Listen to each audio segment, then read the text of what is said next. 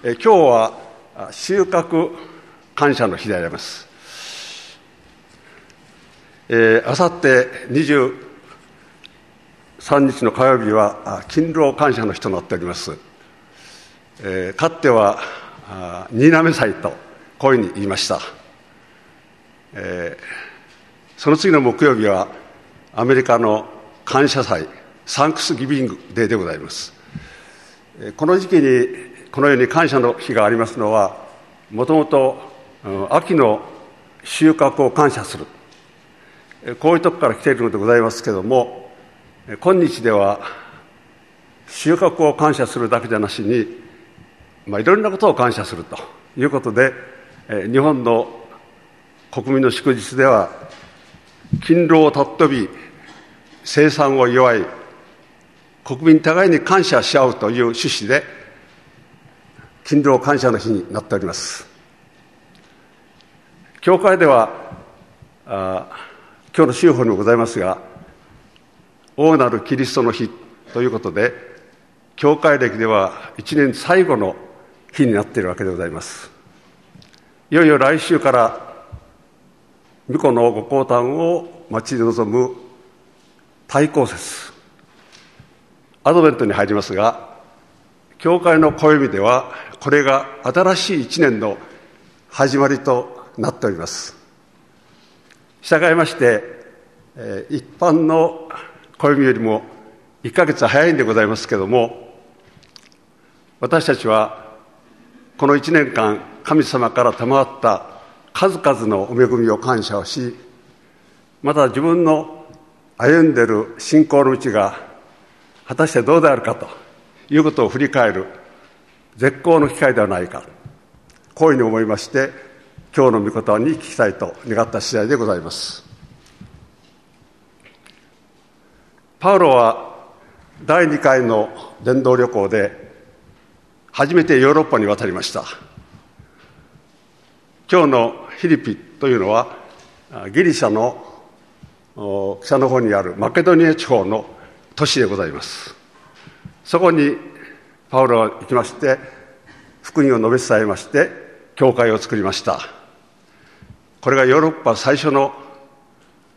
キリスト教会であります。そしてそれからテサロニケアテネコリントと伝道旅行をしてまいりました。当時のギリシャは大変スポーツが盛んでございました。オリンピックの発祥の地ですね。今日でもオリンピックがありますと入場式のいの一番はギリシャでございます。今日でもその伝統が生かされているわけでございますがパウロは信仰の歩みをこのギリシャで盛んであったスポーツに例えてキリスクリスチャンは競技場で一生懸命走っているものにというふうに例えをしたわけでございます。それで私たちも今日はスポーツの競技をしているものになぞらえて私たちの歩みを振り返ってみたいと思うわけでございます。パウロは競技場で走るものというふうにとっておりますけれども私はあのトラックで400メートルのトラックを長くこうぐるぐる回るよりは上り坂あり下り坂ありいろんな変化のあるそして長丁場のマラソンに例えた方がいいんではないかな、まあ、こういうふうに考えまして今日はマラソンに例えてみたいと思っておるわけでございます。さあまずスタートラインを考えてみましょう。マラソンと言いますと42.195という大変な長い距離を一人で戦っていくわけでございますが大変ハードな種目でございます。この玉造通りもですね、えー、年に1回、えー、1月の末にはの日曜日に、えー、大阪女子国際マラソンというのがございますね。私たちも礼拝が終わったら、見に行くわけでございますけれどもそこに、出場できるということはですね、大変なまあ栄誉でございます。出たくてもですね、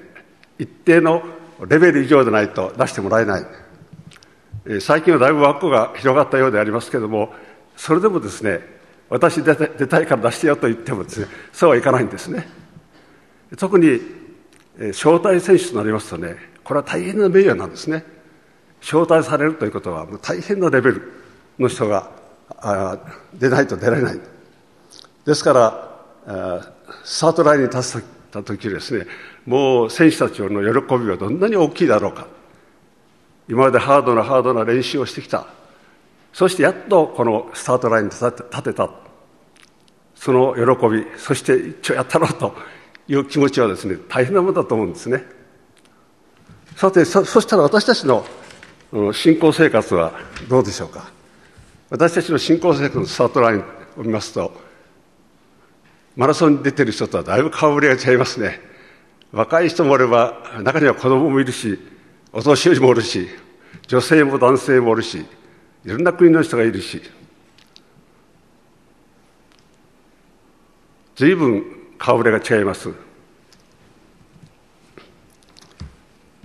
私たちは3年前に、モーダニ教会創立70周年という記念すべき時を迎えました。そして記念事業の一つとして記念誌を発行しましたね。それは素晴らしい恵みをあなたへというタイトルがつきました。私たちが、私がクリスチャンになったわけという副題がついておりまして、それぞれが信仰どれよりして導かれたかという証を書いたんですね。皆さんそれぞれ示されている聖句を用いております。一番多かった聖句は何でしょうか？それはヨハネにいる福音書の15章の16節のイエス様のお言葉でありました。あなた方が私を選んだのではない。私があなた方を選んだ。この御事を用いた方が一番多かったんです。そうなんですね。私たちの信仰のスタートラインに立ったのは、私が何かいいことをしたとか、一生懸命勉強をして、試験に合格をして資格を取ったとか、何か私の方に資格要件、条件があったわけじゃないんですね。全くその逆で私たちには何の資格も何にもないけれども神様の一方的な愛によって召された。だからこれは報酬ではなく恵みである。パウロはあのコリントの手紙の中にもあなた方が召された時のことを思い出してみなさいと書いてありますね。人間的には知恵のあるものあるいは能力のあるもの家柄の良いものが多かったわけではない。むしろ無学なもの無に等しいもの身分の卑しいもの見下げられていたものではないか。こういうふうに書いてあるんですね。我が身を振り返ってまさにその通りだと思います。自分が何か立派な人間だからこの信仰の歩みのスタートラインに立ったわけじゃないんですね。さあこうして選手たちは合法一発ゴールを目指して頑張ります。なんとかメダルを取りたい。できれば優勝して冠をいただきたい。こう思って一生懸命走るわけでございます。クリスチャンも一緒ですよね。先ほど読んでいただいたように神がキリストイエスによって上へ召してお与えになる賞をいただこうということで一生懸命走るわけでございますが、そのことについてはですね、えー、コリントの方にもっと詳しく出てますので、そこの聖書を読みたいと思うわけでございます。コリントの信徒への手紙の第一の9章の24節から27節まででございます。311ページ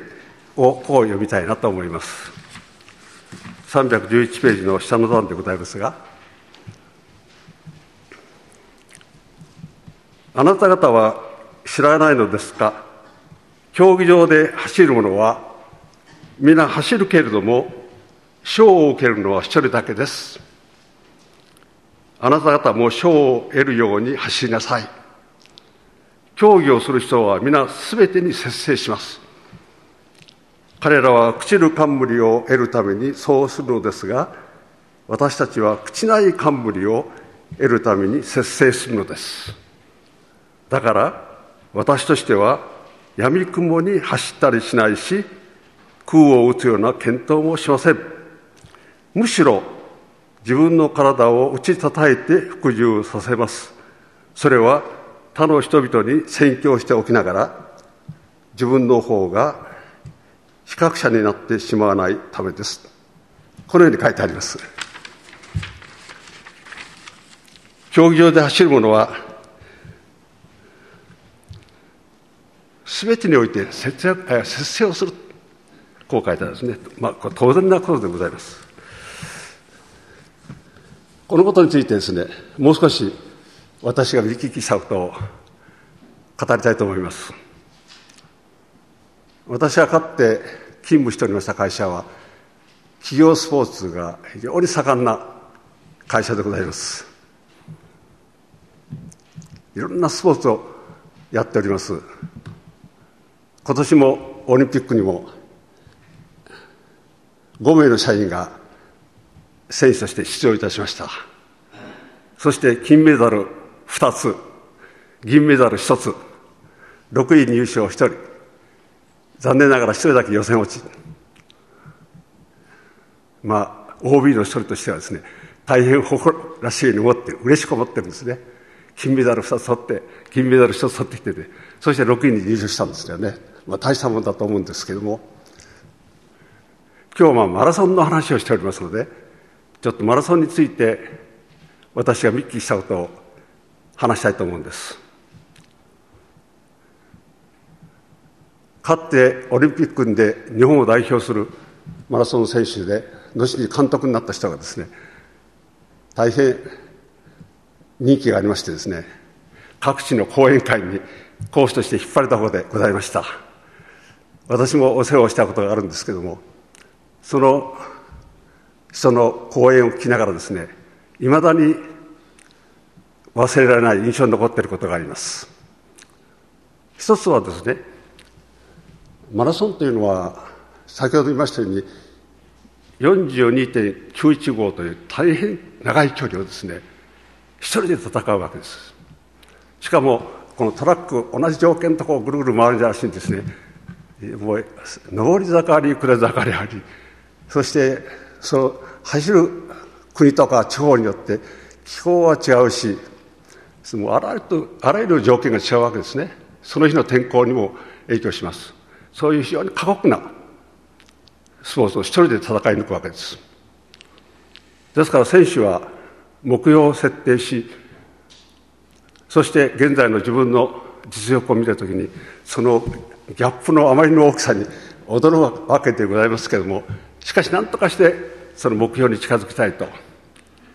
思う時にですね根性だけではダメですね。根性で闇雲に走ったら体を壊すわけです。そういうことは一切しません。非常に冷静に分析をしてそして大きな目標から一つ一つ小さな目標にこう下げていきましてそして最後に今何をするか今日の生活がどうあるべきかというところまでですね目標を一つずつ落としていくんですね。そして非常に具体的な今日の生活この1週間の生活この10日間の生活いうふうにですね身近なところに落としていきましてそれを本当に忠実に本当に根気よく極めて極めて基本的なことをもう毎日毎日続けるわけです。肌から見ますとねなんとあんな苦しいことをやるんだろうと。はあとてもあんな苦しいことはできないなと思うんですけどもそこはよくしたもんですね。決してそれは上から押し付けたもんでもだから強制されたもんじゃないんですね。自分で目標を作って自分で完了してそして自分で足りないところを改良に改良を加えていくんです。ですから本人にしてみたらですねもうやってることが楽しくて楽しくてしょうがないらしいんです。ですからあんた苦しいことようやるねってこう聞かれた時にいや私は楽しんでます。私は喜んでやってますとこういう答えが返ってくる。一流選手になればですね。そういえばテレビでオリンピックに出るような一流選手にインタビューをしますとどなたも楽しんでますとこうおっしゃるんですね。いや他の種目も一緒なんだな。やっぱり一流になる人はちゃうな。こういうふうに思うんですね。だから強制されたらこれは重いです。じゃなくて自分で主体的にそれにチャレンジをしていくと。そして一日一日の基本を非常に大事にしてそれの着実な積み上げ。これが栄冠に近づく唯一の道である。ということなんですね。そのことを教えられますね。これは全てに通じることじゃないかな。というふうに思います。それからもう一つはそうは言っても怪我をするんですよ。あるいはスランプに陥るんです。これは思わぬことです。ほとんどの人が大体怪我をしますね。でも一流なる人はそこは違う。普通の人はそこでいっぺんにペシャーンとなってしまう。一流なる人はその怪我をあるいはスランプを極めて前向きに捉える。これは私がもう一段上に上がるためのいい材料である。いい教訓である。そこから這い上がればさらに上が開かれるというこういう希望を持つんですよね。まさに私はあの前回6月20日にここでご用意させていただきましたけれども忍耐は伝達を生むというまさにそれやなと思うんです。だから後で振り返ってですねあの時の怪我があったからあの時勝利負けたから今日の私がありますとこう言うんですよね。あやっぱりうちの言うことは違うなと思うんです。あの怪我があったからあの時負けたから。あの時スタンプになったから。今の今日が私があるんですよと。こう言うんです。これが一流とそうでない人の分かれ道ですね。それからもう一つはねそういう時に非常にユーモアがあるんです。そういう苦しい目にあってもねユーモアが忘れないんです。よもう私は一つどうしても忘れられないエピソードがあるんです。今から29年前の、えー、オリンピックの時です。会社から2人のマラソンランナーが出ました。一人はベテランで前の年に世界選手権のチャンピオンでありました。そしてもう一人は若手のホープでありました。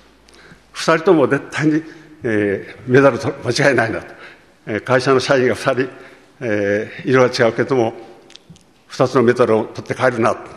非常に期待をしたんです。そしてレースが展開しました。らその通りになった。途中まではですよ。途中まではその通りだったんですがちょうどレースの仲間の42.195の真ん中の22.5キロで事故が起こったんです。それは給水所の設置が非常にまずかったんですね。普通だったら選手が走るからにできるだけテーブルを長く置いてでできるだけ水を間隔を置いて選手が走りながら取りやすいように置くんですけども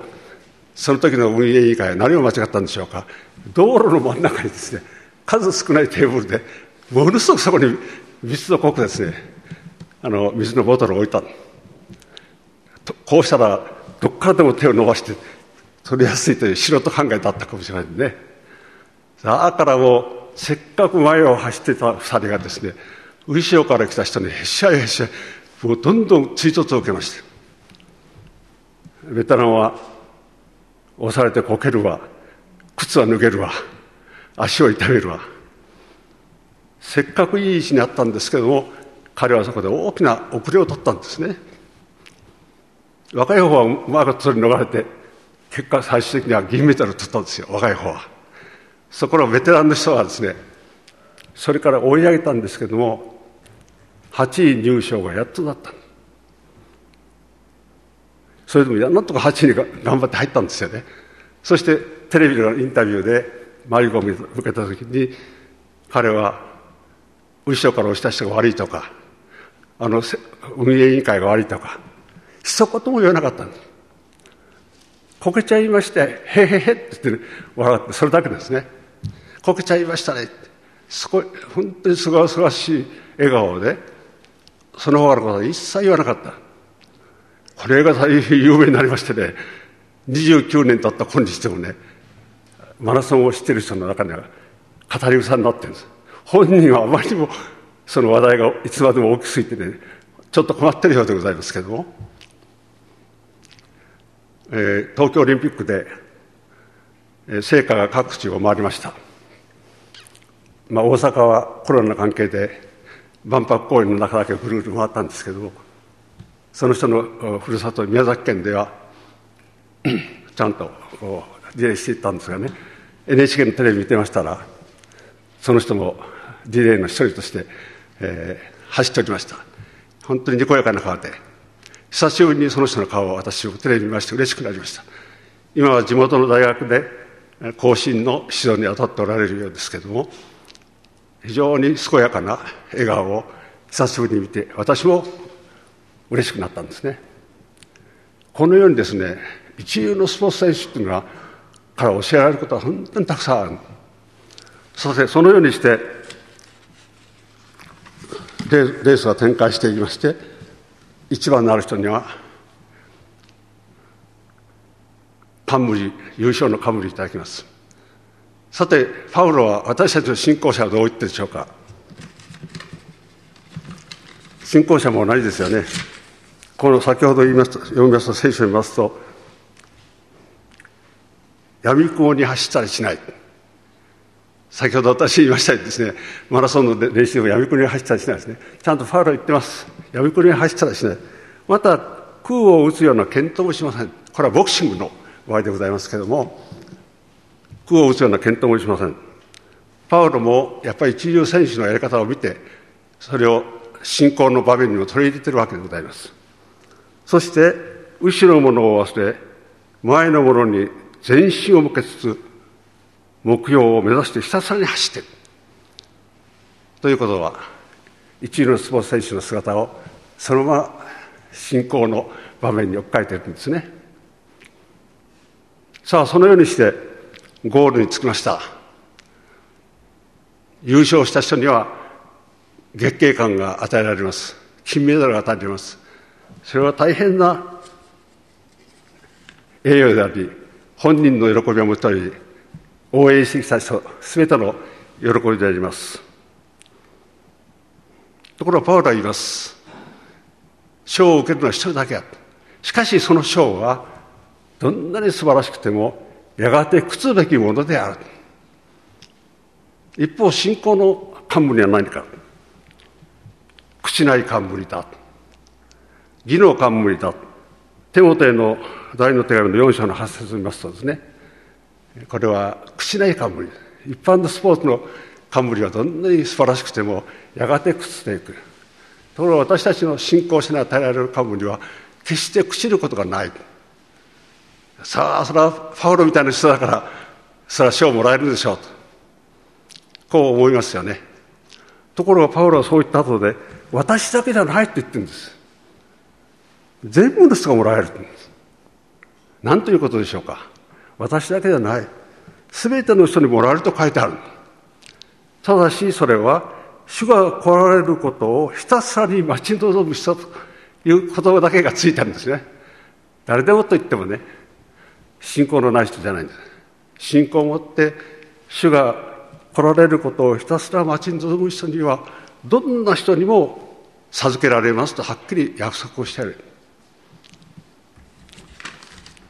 こうしてスポーツ一般のスポーツとこの信仰の長谷場を比較するときに初めから終わりまでですね私たちに与えられている恵みの大きさなんとこれは大きなもんだろうと思うんですねだけどあまりにも大きすぎて実感が湧かないという面もあるかもしれません。あるいは真面目な人、やる気のある人、なんからそれじゃ達成感がわかんなと。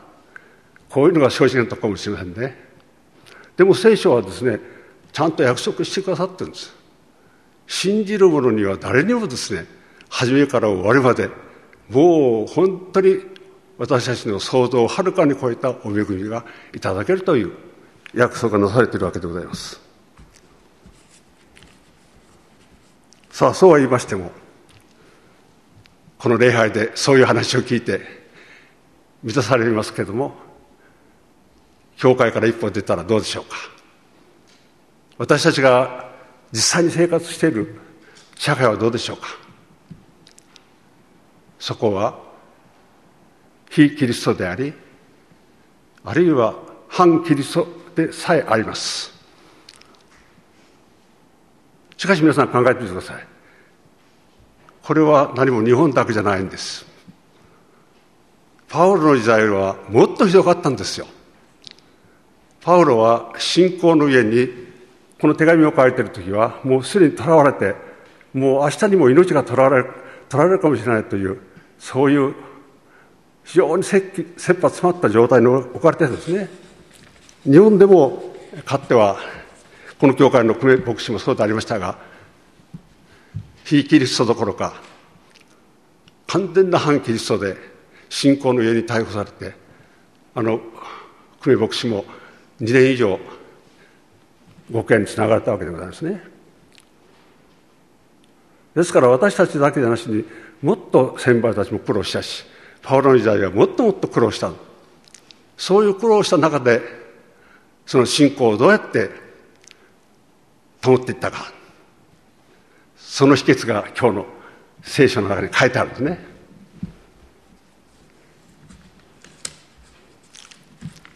パウロは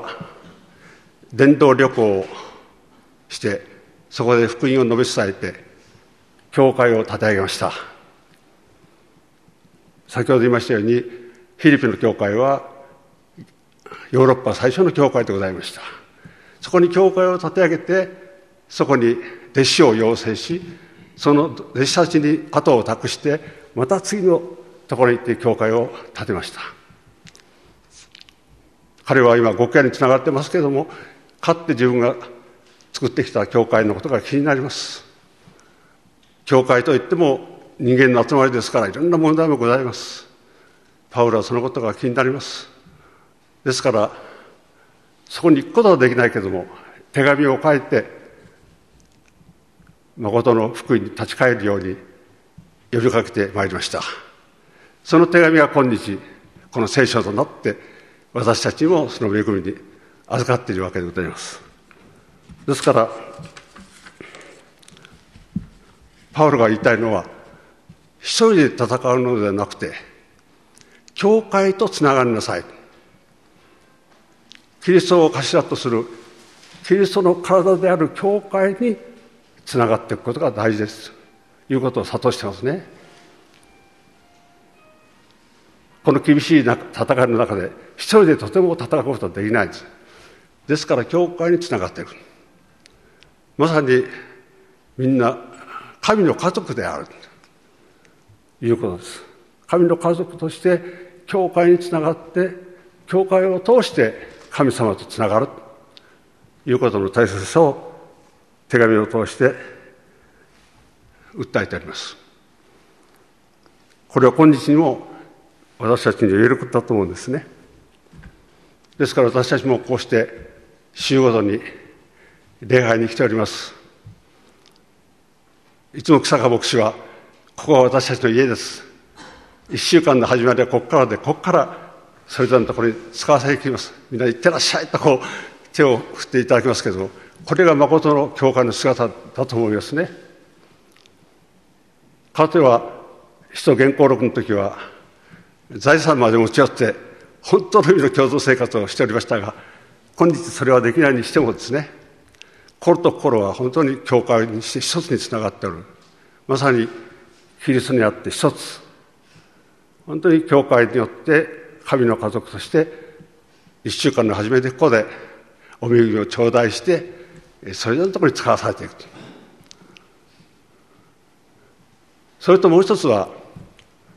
やはり日ごとの霊の糧をいただくということだと思います。これはやっぱり祈りと御言葉だと思いますね。日々祈り日々御言葉に親しみ御言葉に養われると。これはいろんな方法があると思います。時間を決めてデボーションをやってる方もいらっしゃると思いますけどそうでなくてもちょっとした隙間の時間に祈ったり御言葉に接したり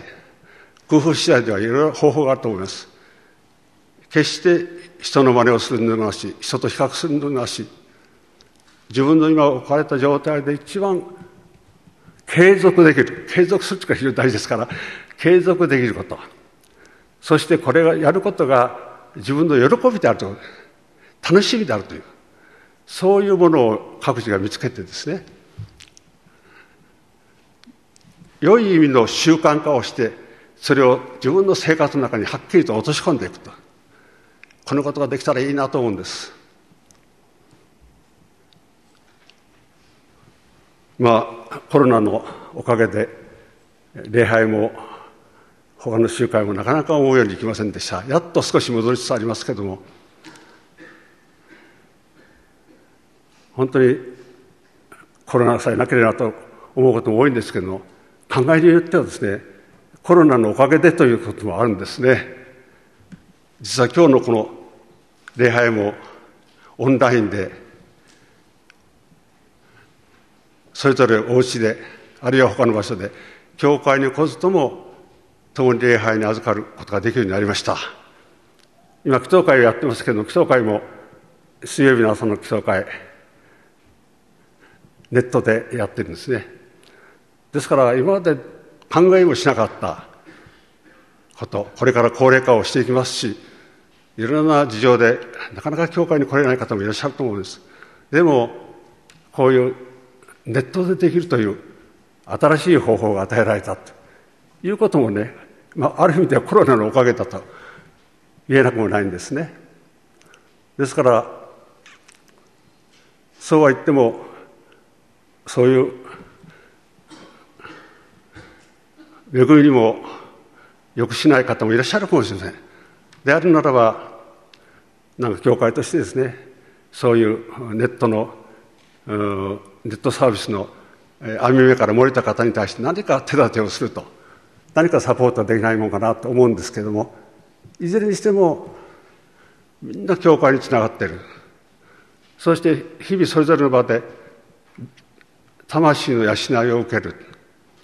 これがですねあのマラソン選手と同じように本当に基本的なことでございますけども毎日少しでもいいからコツコツと続けるこれだなこれが私たちのこの信仰の長谷場を走り抜く秘訣だなとこういうふうに教えられた次第でございます。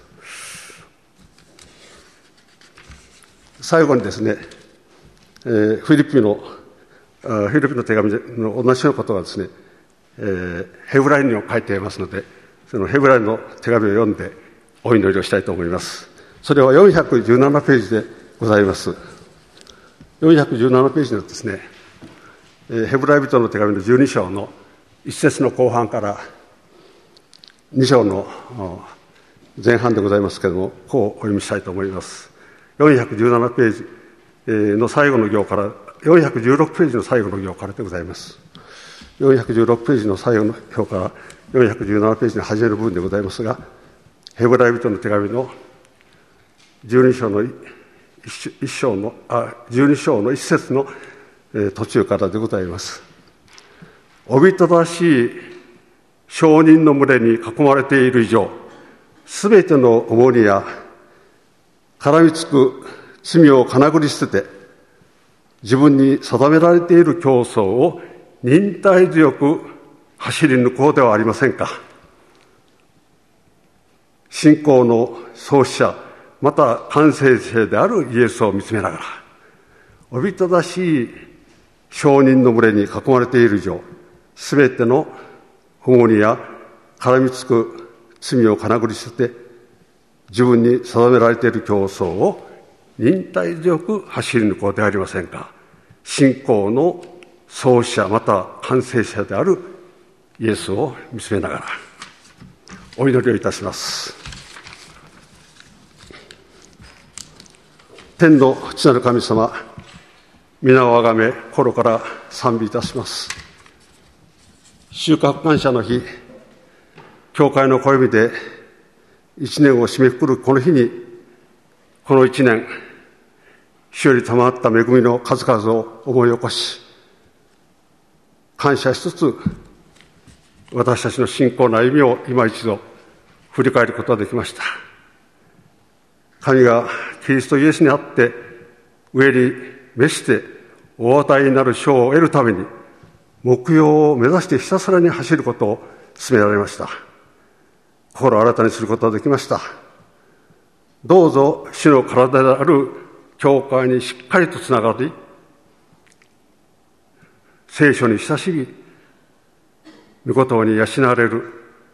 ことが着実に毎日少しずつでも着実にできますように、そうして喜びと感謝とに満ち溢れた生活を通して、主の皆を崇めることができますように、お導きください。次の週より対抗説が始まります。私たちの罪をあがらうために、この世に来てくださった、御子のご降誕を待ち望むとともに、やがて再び来られるという再臨の死を待ち望む信仰も強めてください。根性いろんな事情で共に礼拝に預かることのできなかったお一人お一人、どうぞ主が帰り見てくださり、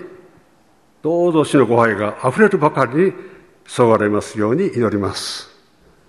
根性の恵みを心から感謝し、主イエス・キリストの皆によって祈ります。アーメン。